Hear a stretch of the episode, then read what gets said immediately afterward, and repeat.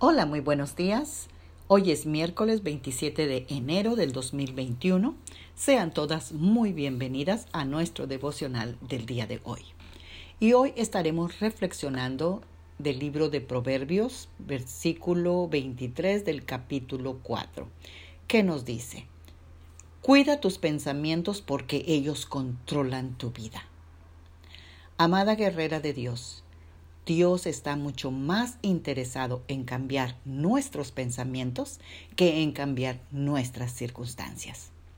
Siempre queremos que Dios elimine todos nuestros problemas, que elimine el dolor, la tristeza, el sufrimiento, la enfermedad y tantas cosas que nos pasan en nuestra vida porque creemos que así se nos acabarán todos nuestros problemas. Pero si la raíz que fue la que ocasionó esos pensamientos, no cambian o no se cortan, tarde o temprano aparecerán los mismos problemas.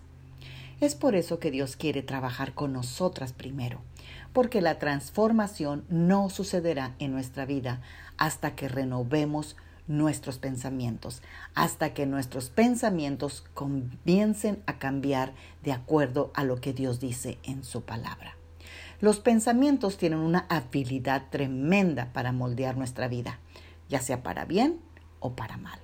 Por ejemplo, tal vez alguien te dijo cuando estabas pequeña, tú no vales nada, nadie te quiere, ni te querrá, tú no sirves para nada, eres una tonta y no lograrás que nadie te ame.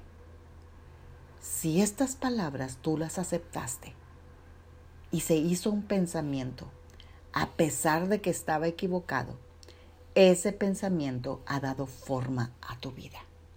Y ahora tú debes reemplazarlo, ese pensamiento que te afectó tanto para mal, de la misma manera que lo recibiste con otro pensamiento.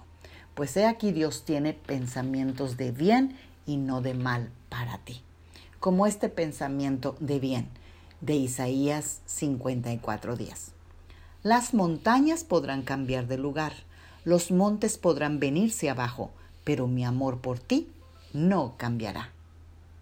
Bueno, ya lo leíste, ya lo escuchaste, ahora háblalo en voz alta para ti misma, hasta que penetre tu mente y tu corazón y reemplace toda inseguridad que trajo ese pensamiento negativo que asimilaste como una verdad.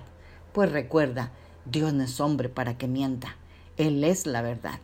Solo la palabra de Dios es verdad y Dios te quiere ver caminando en la verdad. Oremos. Gracias Padre en el nombre de Jesús por esta maravillosa mañana que nos has regalado. Gracias Señor por amarme más de lo que yo misma me amo. Y gracias por darme seguridad e identidad. Y esa es la verdad pues tú me creaste en el vientre de mi madre y pusiste solo cosas buenas.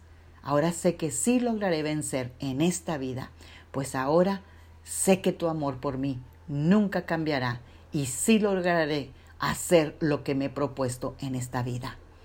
Amén. Contigo todo lo puedo en Cristo.